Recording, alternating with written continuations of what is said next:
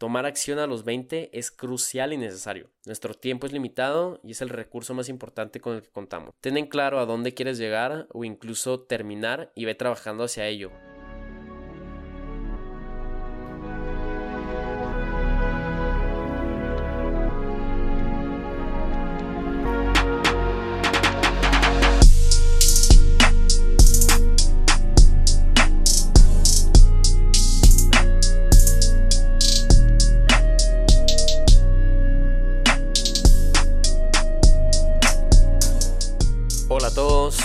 Bienvenidos a 19, tu ventana a la cultura urbana. Yo soy anfitrión, Emil Andrés Galvez, y el día de hoy les traigo un muy buen episodio, uno con el que estoy seguro muchos de ustedes se van a poder relacionar, y si no, al menos van a poder compartir y apreciar por lo que es. Entonces espero que les guste mucho. Empecemos. Voy directo al grano y algo muy importante para establecer aquí es que la distracción es el opio del siglo XXI especialmente para nuestra generación más joven. Y siento que cada vez esto se está haciendo más obvio, ¿no? Pero una razón muy importante por la que yo quiero compartir todo lo que va a ser este podcast es que por mi lado, cumpliendo 20 años este pasado enero, decidí leer The Defining Decade por Meg Jay, en el que, como bien dice su título, la psicóloga Meg Jay, tras trabajar con veinteañeros por una gran parte de su carrera, decide tratar con temas y cuestiones que sin duda hacen los 20 años para nuestra vida, la década definitoria. La verdad es que fue una lectura sumamente interesante y sapiente, que disfruté mucho y de la cual sus puntos más importantes ahora decido compartir con ustedes. Los 20 son un punto de desarrollo que solo tienes una vez. Es el periodo crítico de la adultez y para vivir unos buenos 20 se requiere intención y buena información, exploración varia al mismo tiempo que compromiso algo, así pudiendo construir identidades más fuertes, mayor autoestima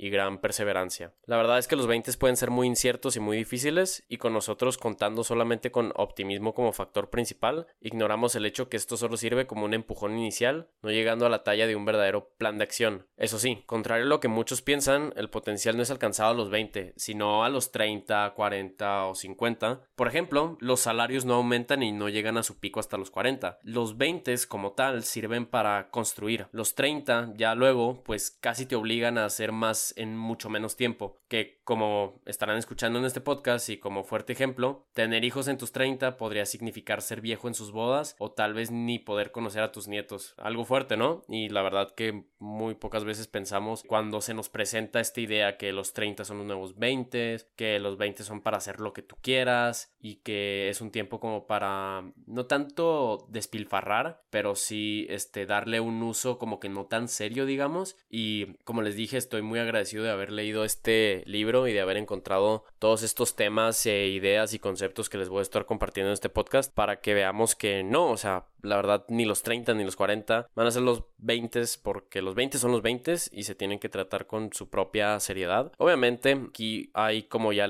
dije este, variabilidad, también hay este, soltura, pero no la tenemos que como que, o sea, dar por sentado lo que podemos hacer y lo que debemos hacer más que nada. Pues se requiere autoconocimiento. Las historias que nos contamos afectan desde con quién salimos hasta con quién trabajamos. Y miren, la vida bien puede resumirse en con quién estamos, en dónde vivimos y qué hacemos. Y como prueba tenemos cómo volvernos trabajadores debería hacernos sentir mejor, no peor. Algo que nos va a pasar en, los 20, si no es que ya eres parte de la fuerza laboral, vas a terminar tus estudios y vas a formar parte de la fuerza laboral y eso es un mundo completamente diferente, eh, siendo el trabajo el tema de al menos esta primera parte del podcast en el que nos vamos a ir adentrando. Creo que es muy importante dar por hecho el saber que vamos a tener que lidiar con subempleos. Los subempleos siendo, eh, digamos, los trabajos no muy bien remunerados para lo que tu potencial real puede ser. No sé, o sea, entrando al ejemplo personal, yo trabajo en un café de mesero, entonces es un subempleo, sí, y se tiene que tomar como tal, con seriedad y todo, pero sabiendo que obviamente, como les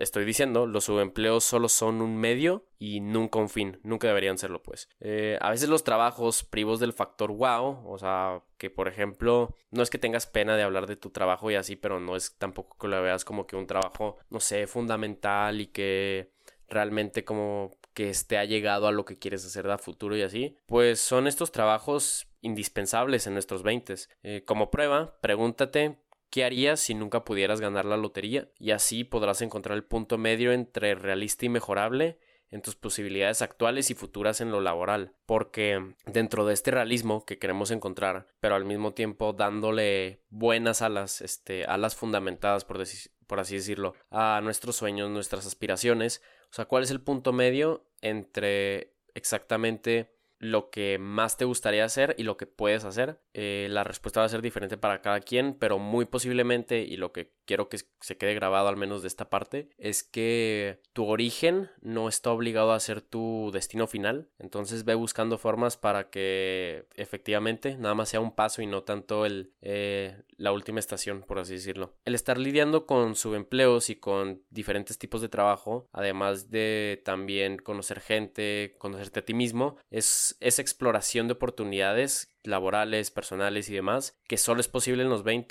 los que te permiten sacar el mayor capital de identidad. ¿Qué es el capital de identidad? Que de hecho es uno de los conceptos más importantes y que más se me quedaron de esta lectura. El capital de identidad es el repertorio de recursos individuales que vamos uniendo mientras transcurre el tiempo, o para ponerlo un poco más en palabras terrenales, lo que hacemos por suficiente tiempo o con suficiente destreza se termina convirtiendo en parte de nosotros, pero también le puedes poner ahí, o al menos yo lo veo así, el capital de identidad o sea, qué haces, por qué lo haces, qué piensas, por qué lo piensas, qué has hecho, por qué lo hiciste, qué quieres hacer, por qué lo vas a hacer. Como que todos tus fundamentos, lo que te hacen a ti una persona y a partir de eso, pues muy posiblemente te debieron haber dado lo que serían experiencias que te van formando y van creando tu personalidad. Efectivamente, capital de identidad. Hay personas que seguramente ustedes verán, pues no de mala fe ni nada, que pues como tal no ofrecen mucho a la mesa, por así decirlo. No, mm, pues alguna vez este me dijeron algunos amigos que la mejor descripción que ellos podrían darle eran personas tibias, no están ni aquí ni allá, no tienen ideas muy definidas, este tampoco tienen de que historias que contar, no tienen experiencias que compartir, eh, necesitan conseguir capital de identidad y la forma de hacer eso pues es estar allá afuera buscando y, y tratando de hacer lo mejor y lo más adecuado para nosotros. Y inesperadamente esto nos lleva a nuestras amistades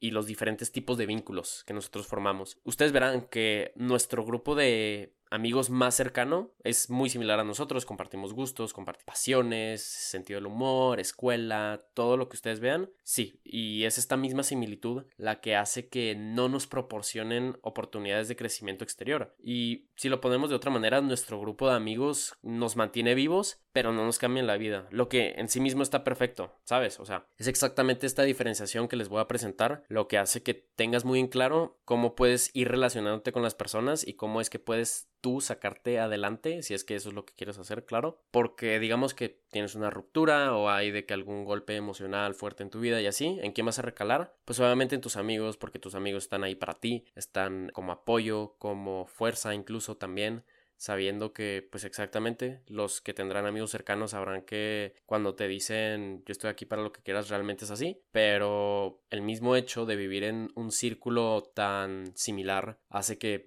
muy probablemente lo que tú sepas se lo sabe y muy probablemente lo que él experimente tú ya lo experimentaste o más o menos se mueven por los mismos ratos y a los 20 ya que eso está como que más establecido en la adolescencia, creo yo, en la preparatoria, por ejemplo, tenemos que ir saliendo como que el caparazón, la burbuja, como quieras decirle. En cambio, los vínculos débiles, que también es un concepto importante, al menos dentro de todo esto de la parte del trabajo, de los 20 y así, son quienes conocemos, pero no tratamos a un nivel más allá. Pues los conocidos, el amigo de un tío o el primo de un amigo, son las diferencias con quienes no tenemos fuertes vínculos, o sea, amigos, familia y demás, las que nos hacen elaborarnos en nuestro habla y en nuestro pensar, porque son con estas personas que como que existe esa pequeña conexión, pero no es realmente formada en el que pues tienes que presentarte de una buena forma, ¿no? Y no lo no tanto por la reacción de esa persona, sino porque tú estás empezando a practicar de que cómo te presentas al mundo y obviamente ahí va pues cómo hablas, cómo presentas tus ideas y cómo presentas quién eres. Em, lo bueno es que algo que sucede y muy probablemente vas a ir dándote cuenta es que con estos vínculos débiles son en donde más se originan las oportunidades de poca pérdida y mucha ganancia. Son quienes conocemos menos, quienes más nos transforman. Para ir cerrando más o menos esta parte del podcast, no le tengas miedo a entrar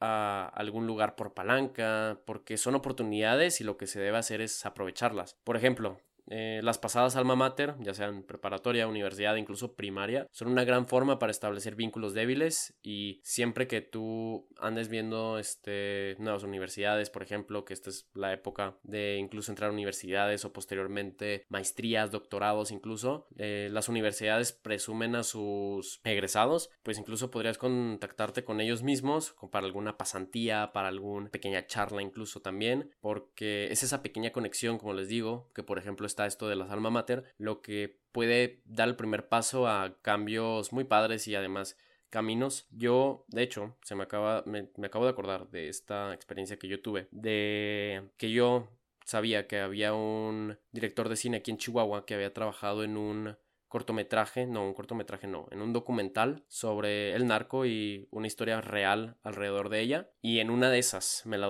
me lo topó en misa y mi mamá me dice que este director de cine era, o es más bien, esposo del que era maestra de mi hermano mayor. O sea, van viendo cómo es que se forman estos vínculos y me presenté con él y se fue armando que efectivamente estuve pues una pasantía, fue su asistente por alrededor de medio año. Aprendí muchísimas cosas y es el ejemplo personal que yo les podría dar dentro de esto, pero obviamente hay muchas cosas que hacerse siempre, sin presión, claro, pero empieza como que a formular este, esta percepción y como recomendación, aproveche el hecho que generalmente a la gente mayor, como esta anécdota que les acabo de contar, les gusta el bien que produce dar ayudas. Siempre hay que tener una intención clara a la hora de pedir ayuda, de que fíjate, esto es lo que yo estoy buscando para mí, lo que quiero, lo que me gustaría. Y es muy importante, obviamente, saber los cuándos, los cómo y los quiénes de la ayuda que puedes recibir. No olvides igualmente que hay cosas que simplemente tienes que hallar por ti mismo. Es una ilusión pensar que hay una infinidad de posibilidades teniendo en cuenta lo limitado por el momento dado está realmente a nuestro alcance. Los veinteañeros no somos invencibles y creo que ninguna persona lo es, pero al menos sí se está viviendo como que hasta cierto punto en la cuerda floja a veces, especialmente en estos tiempos, como les digo, eh,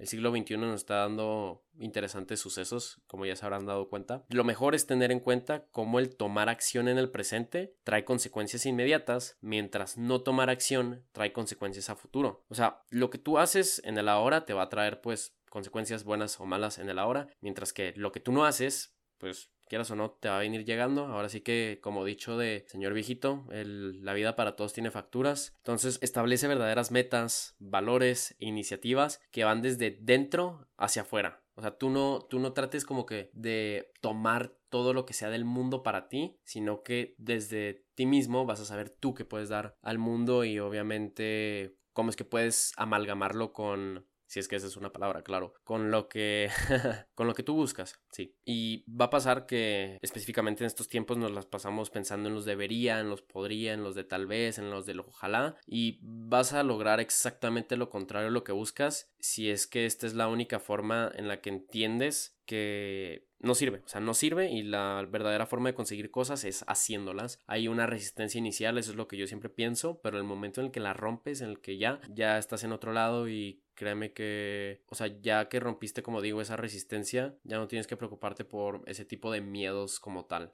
Es, es, una cosa tras otra. Y decir que tú controlas tu vida bien puede ser razón de miedo o empoderamiento, porque me, se me estaba ocurriendo esta frase el otro día, que tú puedes hacer lo que quieres, pero tú tienes que querer o sea, lo que puedas. ¿A qué, ¿A qué me refiero con esto? Que pues obviamente es como dice Mark Manson en, en uno de sus libros, que él le da la vuelta a la, a la frase de Spider-Man de que un gran poder conlleva una gran responsabilidad, pero también una gran responsabilidad es un gran poder. Entonces, hazte responsable de todo lo que te pasa, lo que, en lo que te pones y todo este rollo, porque, repito, o sea, saber cómo, cuándo, dónde vas a construir tu vida es de suma importancia y son los veinteañeros felices los que toman sus propias decisiones. Como te irás dando cuenta, la construcción de una verdadera identidad es vital para llevar a cabo todo lo comentado, solo que la identidad contrario a lo que muchos pensarían, no se encuentra en las actitudes, sino en las acciones continuas, en los hábitos, en, en, obviamente esa disciplina que se lleva. Un verdadero y auténtico estilo de vida propio, tuyo, viene de cómo vamos uniendo las partes que van formando a esta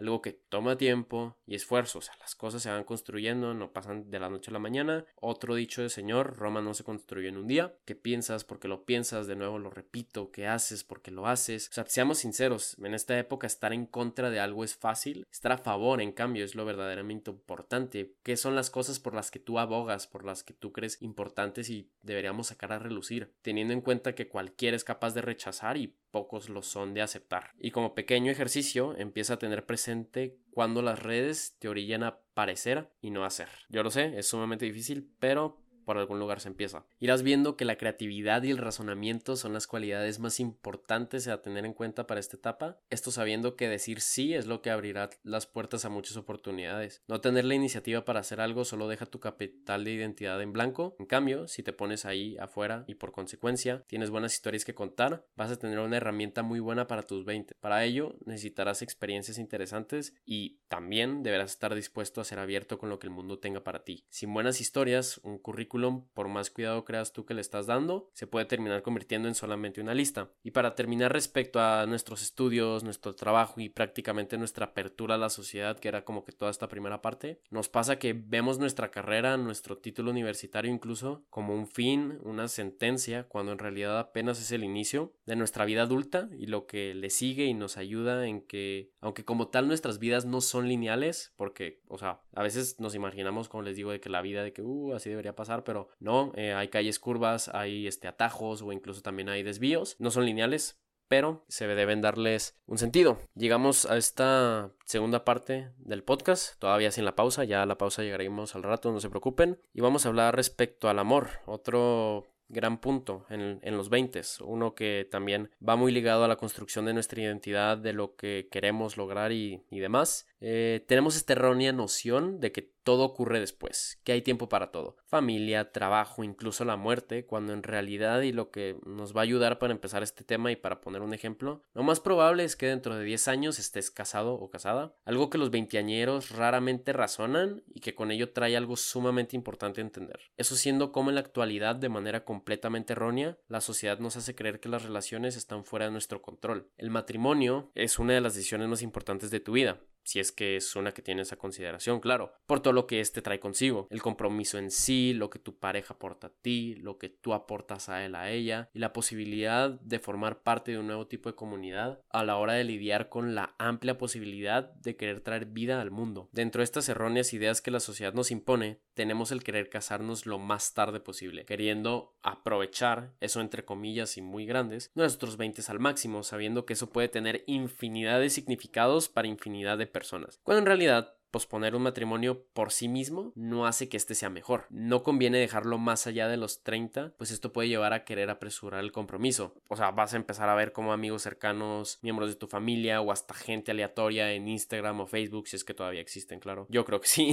Envían sus invitaciones de boda y comparten toda la preparación antes del gran día. Y eso sin dudas, al menos dentro de la soltería de esa edad, te hará dudar de manera profunda y frecuente que tanto debes acelerar tus procesos para ser tú quien dentro de un futuro más vecino que lejano abra su mesa regalos cuando en realidad ni siquiera lo habías contemplado con claridad, sino que más bien terminaste inclinándote hacia las tendencias de tu alrededor. Vieron que les dije qué tanto tienen ustedes hacia, bueno, ustedes todos, hacia lo que se nos va presentando en redes y lo que va haciendo las demás personas. No vayas a hacer que te lleve a una decisión que obviamente lleva su tiempo y su propio proceso, sin querer juntarlo con el de los demás. Como tal, no es que solamente haya dos sopas, celibato incorruptible o promiscuidad total, por ponerlo de una forma. No tiendas a los extremos de o no tomar las relaciones en serio o no darte la oportunidad de realmente estar en ellas. Encuentra tu punto medio en el que te des esa soltura en querer conocer gente, claro, y formar lazos con ella, mientras al mismo tiempo tú sabes, tú tienes muy en claro lo que estás haciendo con tu tiempo y tu persona, en lo que tus visiones a futuro quieren. Y no es para ser negativo ni mucho menos, sino más bien realista. Y va a llegar un momento en el que si te sigues cerrando a las buenas y sanas experiencias, muy probablemente, y aquí eh, sacando una extraña metáfora usando los trenes como también analogía, por más que ya te hayas hecho costumbre de esperarlos sin tomarlos, capaz ya estos no vuelvan a pasar, o sea, eventualmente las buenas oportunidades pasan y como les digo, probablemente no vayan a volver, especialmente mientras más dejamos que el tiempo pase. Es idiótico no pensar y no planear una vida eh, en matrimonio y es que el mejor momento para trabajar en un matrimonio es antes de tenerlo. Obviamente teniendo que ser un tema de conversación en cualquier punto de las relaciones románticas ya establecidas. De nuevo, repito, posiblemente tú no quieres casarte, ese es otro tipo de temas, pero al menos dentro de este marco social en el que se ve como lo dado, lo que se debería hacer, si es que, como vuelvo a decir, esa es tu visión a futuro, es algo que obviamente se tiene que platicar, puesto si este no es el caso, serán más probables a terminar como relaciones fallidas y ojalá no, futuros divorcios. Otra cosa que puede llevar a tener relaciones fallidas, que Van a pasar, claramente, pero yo siempre digo que, o sea, para todo tienes que ser listo y tonto al mismo tiempo. O sea, tú eliges tus batallas y ahí mismo, este, vas descubriendo qué cosas te importan, qué cosas no te importan. Y una sumamente importante que también no se comenta tanto es cómo tú eliges a tu familia, a tu segunda familia, por así decirlo. Y como dije en la primera parte, los amigos siempre nos ofrecerán su apoyo, pero ahora sí que la familia es la familia y es a los 20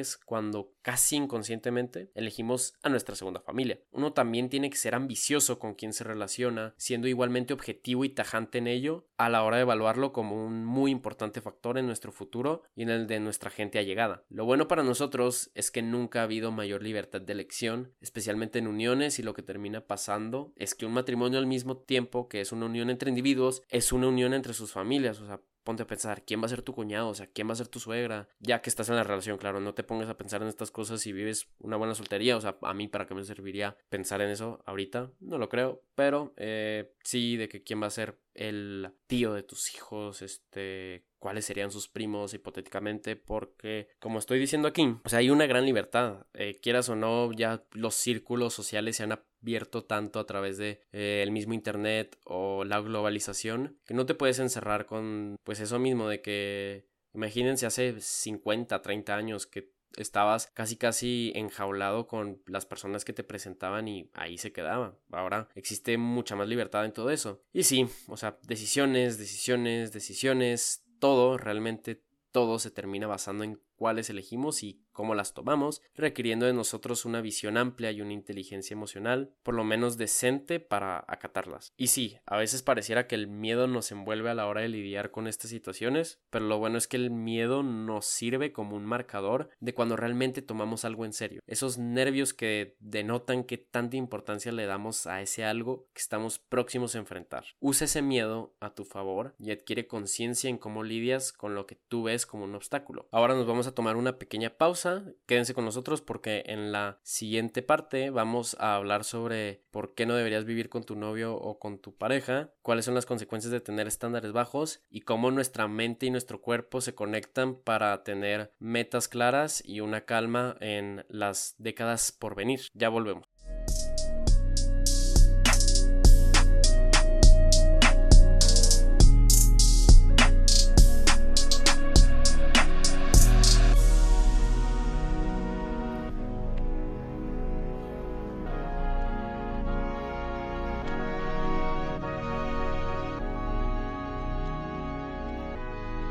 Perfecto, ya volvimos de esta pequeña pausa. Si no están suscritos a 19 en cualquiera de las páginas de podcast que nos estén escuchando, sea Spotify, Apple Podcast, Anchor y demás, píguenle para que no se les vaya ningún episodio. Ya estamos entrando a la recta final de lo que sería esta primera temporada. Espero que lo disfruten tanto como yo. Igualmente nos pueden seguir en nuestras redes sociales. Ya comentaré al final. Quédense con nosotros para seguir descubriendo, o sea, la verdadera importancia que tienen estos 20, esta decena de años que tenemos de aquí hasta que cumplamos 30 para asentar lo que queremos para el resto de nuestra vida. Muy importante, como les estaba diciendo antes de terminar la pausa, o más bien antes de empezar la pausa, eh, ¿por qué no deberías vivir con tu pareja, con tu novio?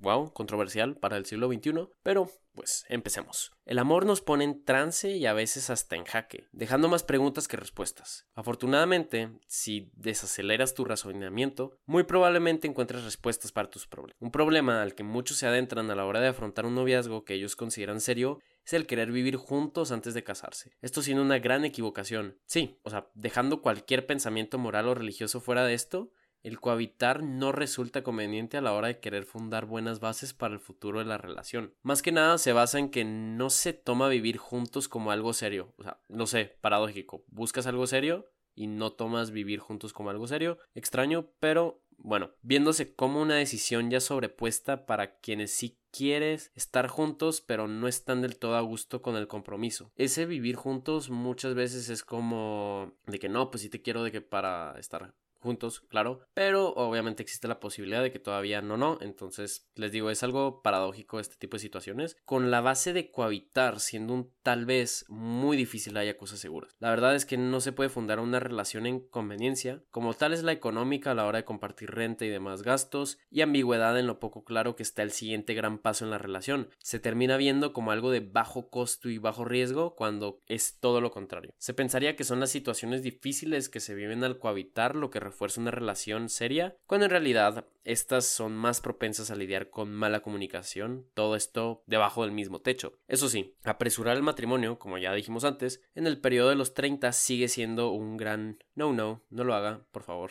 Oh, no, no, no.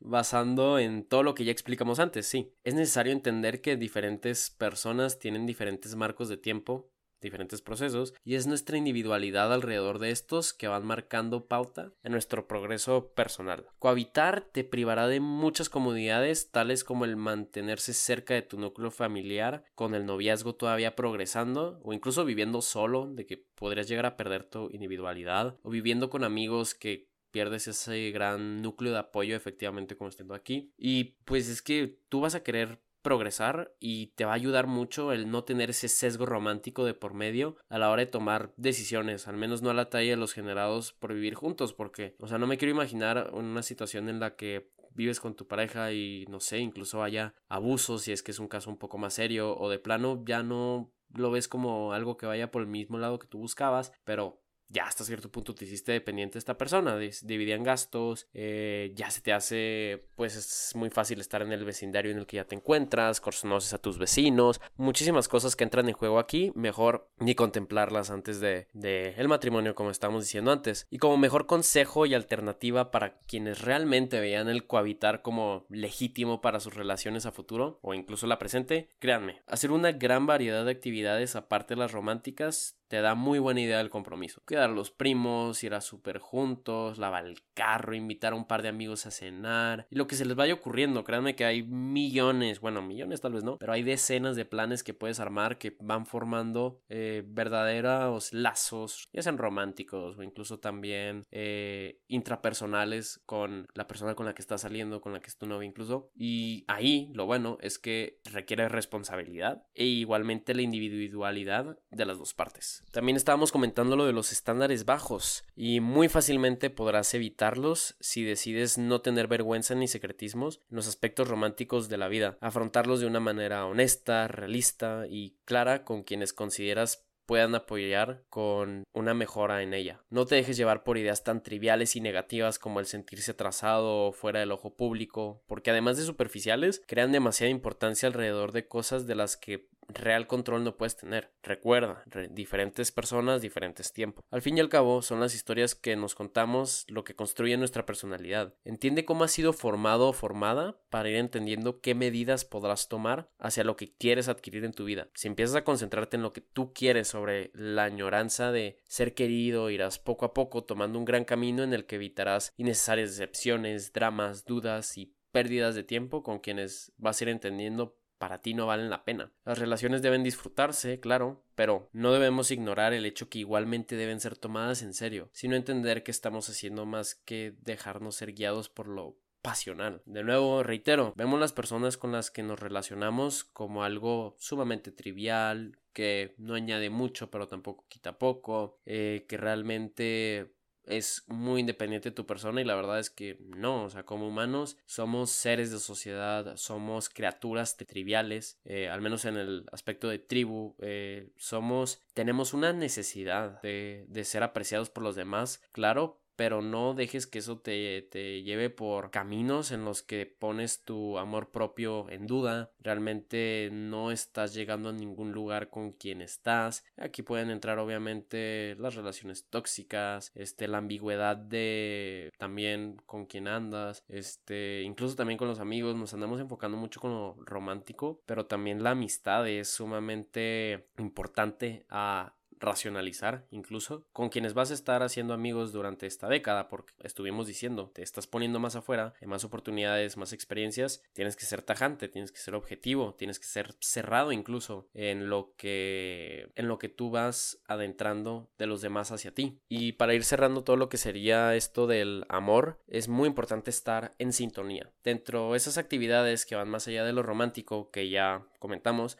también está, no sé, tal vez un viaje, que es una gran prueba de fuego para una relación, mostrando muchos valores y mecanismos de nuestra pareja en lo que puede ser un bastante corto lapso de tiempo. Quién sabe, podrás encontrar los aspectos que forman a cada uno y qué tanto tienden a ser individuos con real similitud, o sea, hace compatibilidad en varios campos, más propensos a permanecer juntos. Miren, la personalidad siendo el principal factor a considerar, entendiendo quién eres y cómo te desarrollas con lo que te gusta y lo que haces, lo mismo con tu pareja, o sea, tienes que racionalizarlo, tienes que verlo Ahora sí que sin las gafas del amor, obviamente, como una persona, qué es lo que te añade y qué es lo que tú puedes también dar a esa persona, porque tal vez lo estarán tomando un poco más de este lado por todo lo que he comentado. La vida no es tanto de recibir, sino también de dar, pero para todo hay límites, claro, ya ustedes lo entenderán. Y aquí entra lo de las relaciones, lo del amor y obviamente la sintonía que hay en ellas. Las verdaderas bases de la compatibilidad vienen de la apertura, el consciente, la extra o la introversión, la amabilidad y el neuroticismo. En internet, si estás interesado, que yo creo sería algo bueno, eh, busca el Big Five Quiz o el quiz de los cinco grandes. Podrás darte una idea de cómo te encuentras en cada una. Yo ya lo hice salí más alto en lo que sería lo del consciente, sobre la eh, extra, extraversión, la amabilidad y salí muy bajo en lo del neuroticismo. Eh, bueno, tal vez la amabilidad, si recuerdo, salí como medio o más bien como tres cuartos, algo así. Pero así es como soy yo y a ver qué onda con, con cómo se va adentrando y, y, con cómo eso va este, propiciando las similitudes que tengo con otras personas. Si es que con tu pareja no compartes verdadera similitud, lo peor que puedes hacer es continuar con la idea de que eventualmente cambiarán, porque, spoiler, no lo harán. Y siendo sincero, pues, ¿por qué lo harían? Ellos son ellos y lo que es es. Eso sí, Tendrás que evaluar tus experiencias con esta persona y balancear lo verdaderamente importante con lo simplemente molesto. No sé, Puf, o sea, yo soy el último que se puede inventar estos ejemplos, pero no sé, digamos que ¿qué es más importante? O sea, tu pareja sea de que una buena mamá o que sea una este mujer muy hábil en los negocios. Tú la verás, tú este vas a poder hacer tu decisión, depende obviamente de lo que tú ves a futuro, porque si no quién sabe con quién vayas a terminar. Y para ir terminando con esto del amor y llegar a nuestro, nuestra siguiente y última parte del podcast, el compromiso por sí mismo nunca es una garantía. Lo importante es juntar las similitudes para formar un proyecto de vida y así, con las diferencias, puedan seguir progresando. ¿Por qué? Porque las diferencias van a crear dificultades y como un pensamiento estoico, la dificultad es la vía. Entonces, se van presentando dificultades en la relación y es una en la que realmente te ves ahí encontrado, este, ves la similitud, ves el proyecto de vida, esa es la vía por ahí tienes que darle. Eso es este, exactamente por donde se tiene que direccionar. Y realmente ponte a pensar qué efecto pueden tener esas diferencias para la relación a largo plazo. Como dije, capaz es sumamente trivial, o sea, ¿qué te va a importar? Puf, ¿ves? O sea, ni siquiera sé, no se me ocurren los ejemplos, al menos en esto. Pero, por ejemplo, que tu pareja no sea muy hábil con lo tecnológico. A ver, realmente eh, rompe alguna este, concepción que tú tenías de tu mujer ideal incluso. Al menos la mía no, pero pregúntale a un ingeniero de software y algún técnico, posiblemente, quién sabe. Y para terminar, eh, ya había dicho eso otras veces, espero no olvides que independientemente de nuestra pareja, si es que la tienes, claro. Si es que algún día la tienes incluso también. El cambio siempre es personal interno. Alguna vez dije con mi amigo Gospel en uno de los podcasts que me invitó que tratamos de reflejarnos con las demás personas, pero nunca tratamos de ser reflexivos con nosotros mismos. Y es a partir de ahí en lo que realmente podemos construir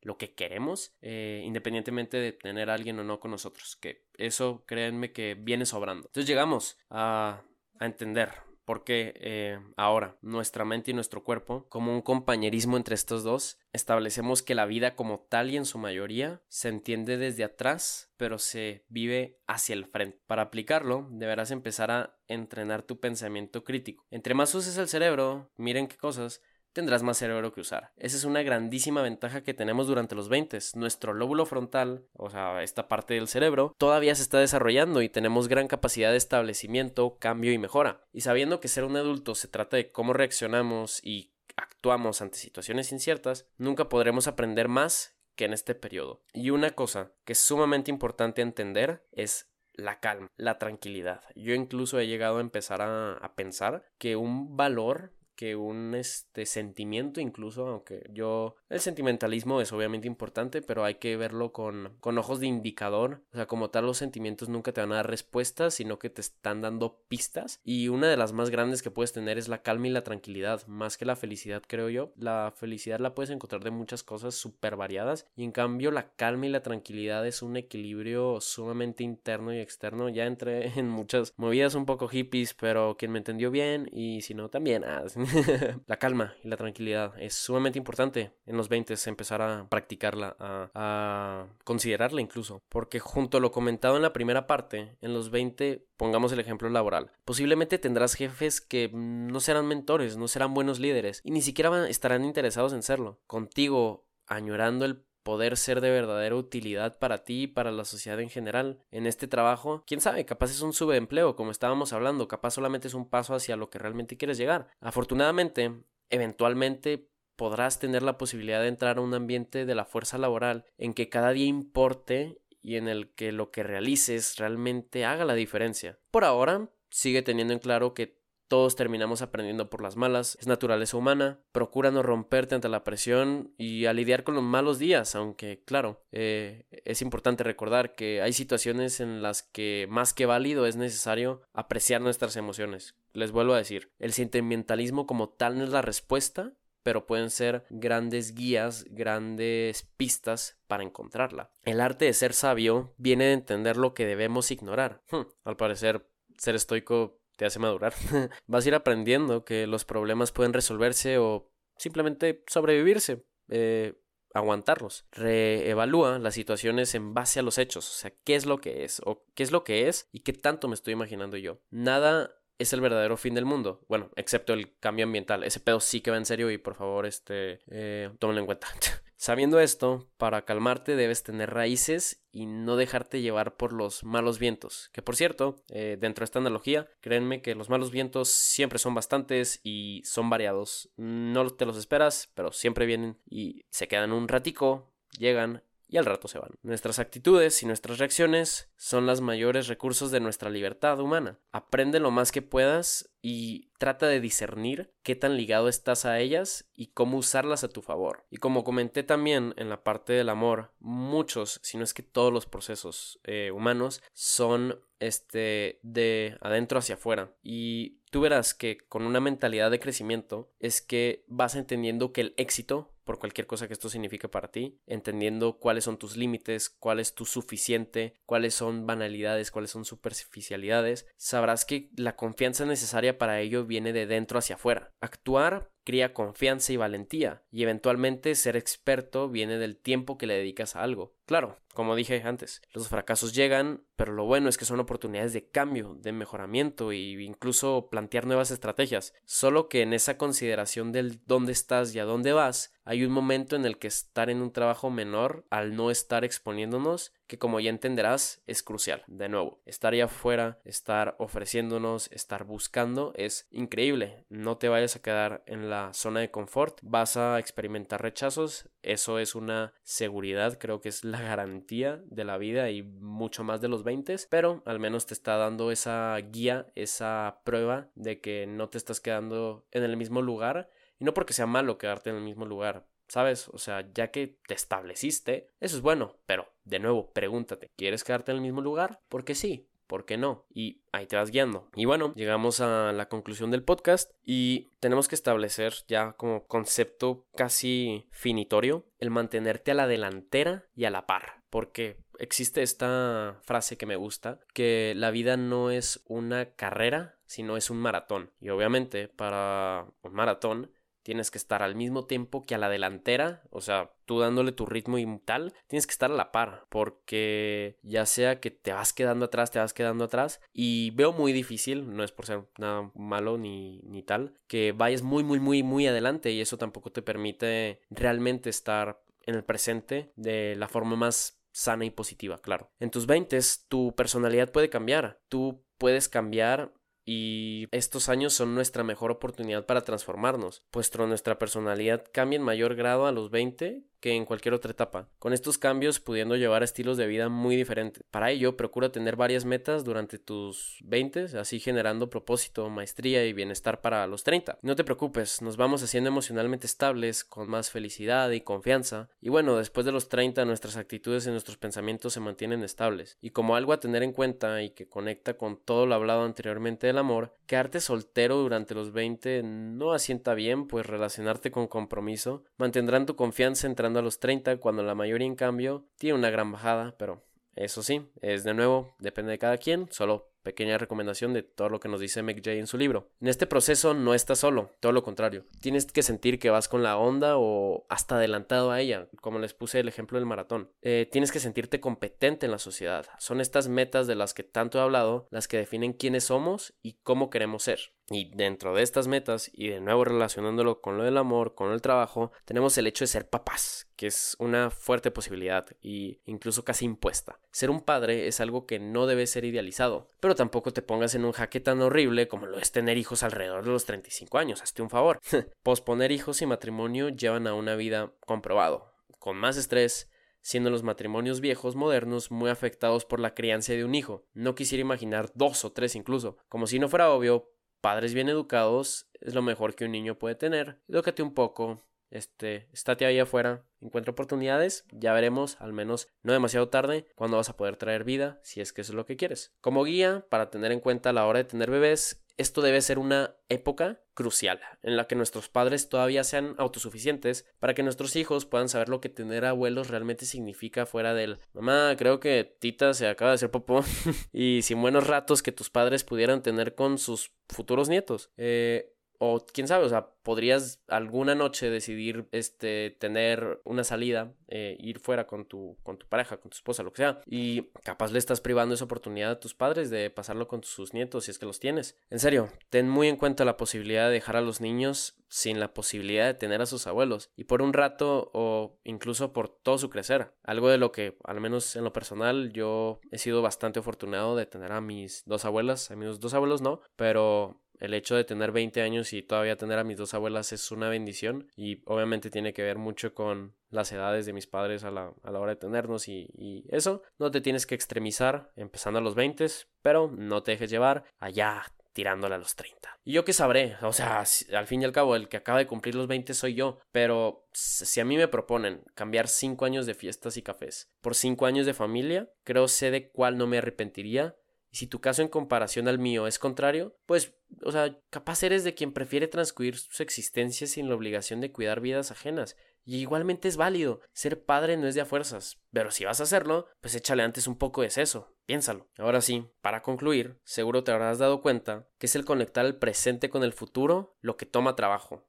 Son muchas cosas. Hay una gran diferencia entre tener una vida a los 30 y empezar a vivir a los 30. No tengas muchas distancias entre el presente y el futuro, puesto nosotros no llegamos a él, sino más bien él llega a nosotros. Porque vivir sin noción del tiempo es como vivir en la cueva de Platón, creyendo solo exclusivamente lo que nos es presentado. Delegar todo al futuro es dejarnos llevar por lo abstracto de las distancias del tiempo, cuando en realidad son muy plausibles. Los 10 años de los 20 son suficientes para sentar las bases. No vayas a mal usarlos. Por si no ha sido lo suficientemente claro hasta ahora, tomar acción a los 20 es crucial y necesario. Nuestro tiempo es limitado y es el recurso más importante con el que contamos. Ten en claro a dónde quieres llegar o incluso terminar y ve trabajando hacia ello. Y sí, no hay garantías, pero tú debes tener intenciones claras, sobre todo balanceando entre un buen memento mori, saber que tarde o temprano moriremos, y un gran memento vivi, apreciando lo que la vida día a día nos va regalando para aprovechar lo que tengamos de frente.